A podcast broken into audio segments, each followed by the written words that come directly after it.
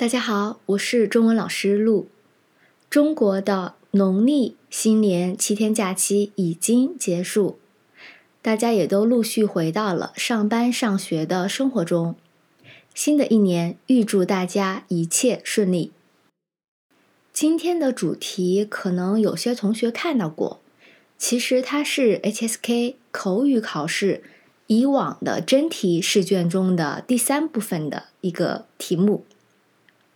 因为最近刚好有学生想要备考 HSK 口语考试，所以呢，我最近一直在研究以往的真题，希望给予学生更好的一个辅导。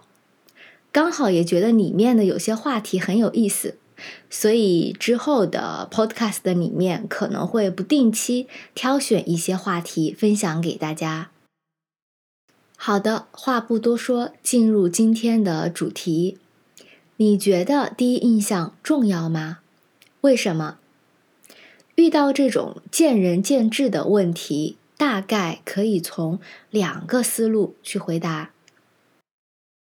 第一种答题思路，觉得第一印象非常重要的，很明显的一个场合是在求职的时候，如果几个面试者的专业水平相似，那么第一印象好的人会被录取的可能性更高，因为比起打扮邋遢、举止粗俗的人，大家一定更想和打扮得体。举止优雅的人共事，这也是为什么在面试的时候一定要注重自己的穿着打扮和言谈举止的原因。因为干净整洁的外表和得体的举止，会让人觉得你很干练，也表现出你对这份工作的热情态度。不仅仅是工作求职的场合，在日常生活中。第一印象同样很重要。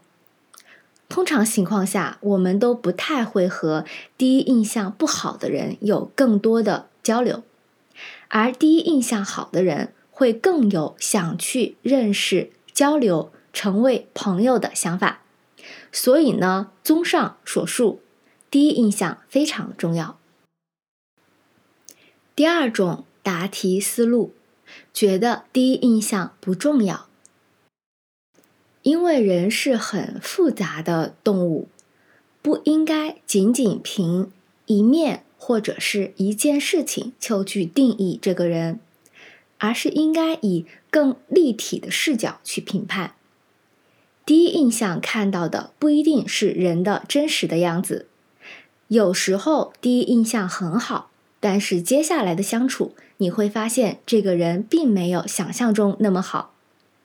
有时候第一印象不好，但是接触多了，你会发现这个人很好。